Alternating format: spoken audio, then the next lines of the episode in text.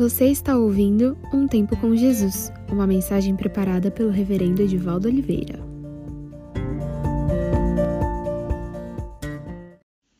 Por esta razão, pois, te admoesto que reacendas o dom de Deus que há em ti, pela imposição das minhas mãos.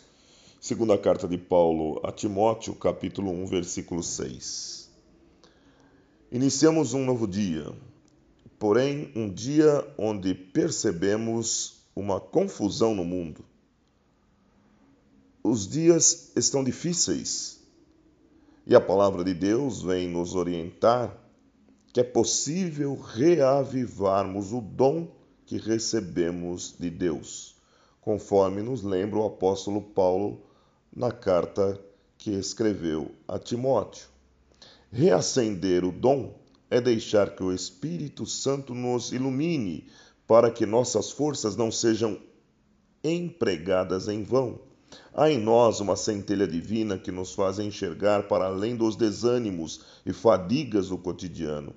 É hora de levantar a cabeça com os pés firmes na realidade e ver os horizontes de esperança que se apresentam para nós.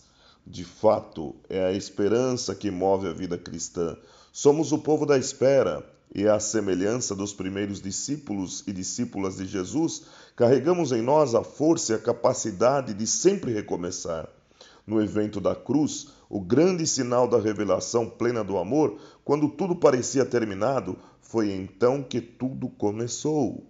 Para nós, o passado e o futuro são horizontes que apontam para a esperança. Sabe-se que os primeiros seguidores e seguidoras de Jesus eram identificados e identificadas pela característica de caminharem juntos. Apesar das perseguições, que não eram poucas, os discípulos caminhavam unidos, sabendo que a condição humana está destinada para a vida e não para a morte. Portanto, é tempo de trazermos à memória que somos o povo da esperança. E esperança não é utopia. Esperança é a possibilidade de um novo começo e o começo do novo aqui e agora. Deus nos regenerou para uma viva esperança.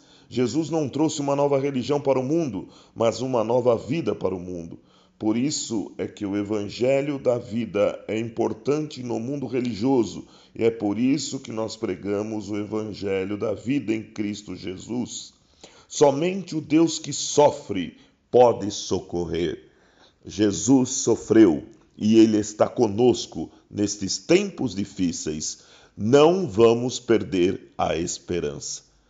Vamos orar? Ó Deus, nós temos uma certeza: o Senhor está conosco e isto nos basta. Vamos atravessar esses dias debaixo da tua graça. Oramos em teu nome, Jesus. Amém. Se você ouviu essa mensagem, é porque hoje você escolheu ter um tempo com Jesus. Espero que tenha sido edificante. Que Deus te abençoe. Nos vemos na próxima semana.